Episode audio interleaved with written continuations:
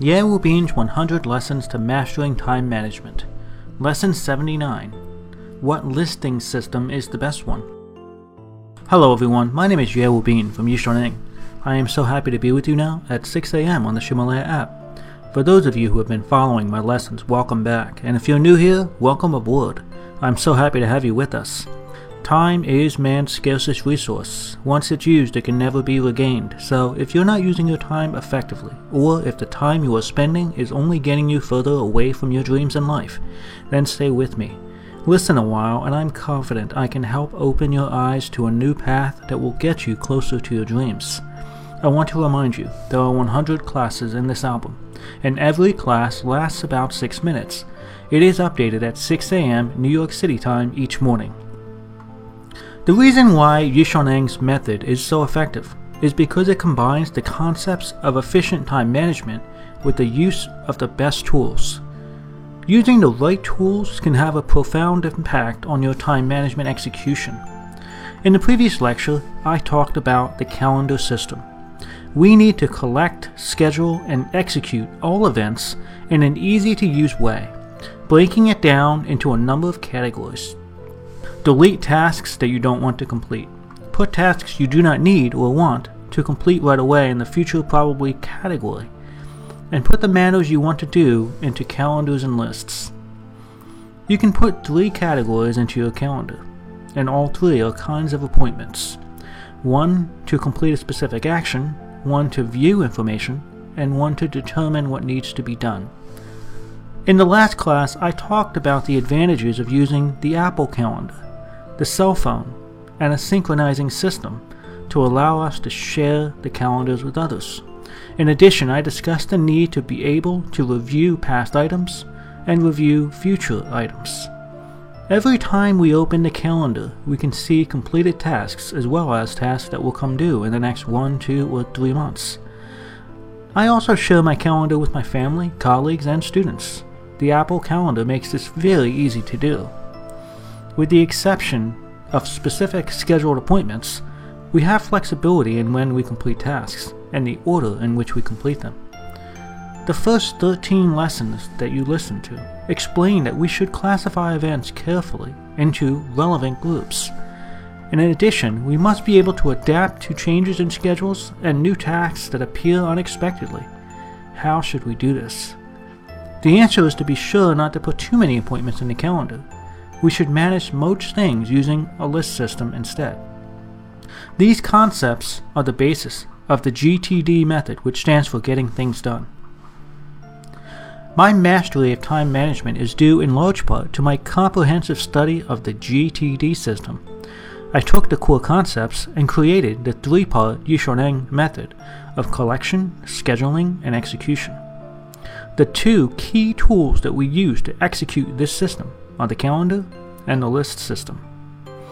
There are many list systems that exist today, including lists on computers and cell phones, and on Apple, Apple operating systems as well as the Android operating systems. Of course, they are both good and bad systems. If you have a lot of responsibilities, or you have a business, or your needs are complex, I suggest you buy an app called OmniFocus. Omni means all of all things, and focus means to center your attention. So, OmniFocus is a system that allows you to focus on each area of your life in an organized way. The name OmniFocus helps us understand that we must collect information from every part of our life, but carefully focus our energy only on the areas that are most important, and do that in the right order. So you see, we will manage either scheduled activities using a calendar and list, items using the OmniFocus system.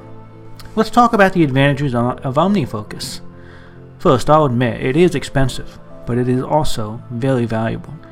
You must buy different versions of OmniFocus for the phone, the iPad, and the Apple computer, and each are expensive. There is a version that you can find on the App Store which combines the iPhone and the iPad versions. However, the expense is most definitely worth it. It is the best such app out there and it is the best on the market today. Second, what are OmniFocus's valuable functions?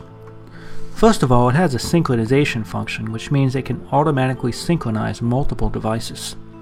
Second, it has the ability to back up via the cloud. You don't need to worry about losing data, and you can use servers that are provided by OmniFocus. If you are in China, you can use the NUTSTORE archiving method instead of the cloud. Third, OmniFocus complies with the Yixiaoneng and GTD methods perfectly. If you want to become a master of time management, I highly recommend using OmniFocus. Let me give you a few specific reasons why it's so good. First, it has the ability to store information about your 50,000 meter high goals so that you can achieve the high altitude life that we spoke about before. You can add information across different time frames as you see fit, whether it be 1 to 2 years from now, 5 to 10 years from now, or over the next week. All of these views can be accommodated easily within its system. Second, OmniFocus can integrate with your calendar. Instead of needing to switch back and forth between your calendar and the OmniFocus app, it will store the calendar events within OmniFocus and integrate it into your tasks. It allows us to easily see which items we must complete today, in a week, in a month, in a year, and so forth. It is very convenient. Third, it accommodates the concept of contextual management that we've discussed so often. Remember, it is important to classify items according to the optimal context that we should complete it, like on a train or at home. OmniFocus allows for categorizations by context. It has additional functions, such as markers and location management. If you like what you hear, I really recommend that you buy it. You must understand that OmniFocus can only be used on Apple devices, not Android and not Windows. There is also another piece of software called Doit.im, which has been developed in China. I have not used it before, but I'm waiting to see what everyone else thinks of it. Doit.im seems to charge a fee. I believe it's about 100 RMB per month, or about 16 US dollars, and that could be monthly or yearly. I'm not sure. OmniFocus costs about 256 RMB, or about $37 one time, and you have it for life. The truth is that a good GTD task management system will usually require some sort of payment. There are alternatives such as Notepad and Paper and Pen or cheaper software that you can find in the App Store or the Android Store. Try them out, choose the one that works the best for you. If you have several responsibilities or a business, then you must use some sort of listing system. If your needs are simple, then you can just use the calendar system only. It's, it's so important that I'm going to say this again. If you have multiple responsibilities or if you have a business, then you truly must use a comprehensive listing system to effectively implement these principles. If you want to use the Android platform, then you really have no choice. You can only use the Doit.im software because the OmniFocus software is not available on Android systems. OmniFocus is really the best software to use. It is the software that all of my offline students like to use. You can use it your whole life once you purchase it, so I highly recommend you buy it today. Are you ready to change your life and improve your productivity? Then don't delay. Choose your time management system today and get started. These audio lessons are translated by Yixiaoneng's partner Cece and then recorded by her husband Justin. I wish you great success today. See you tomorrow.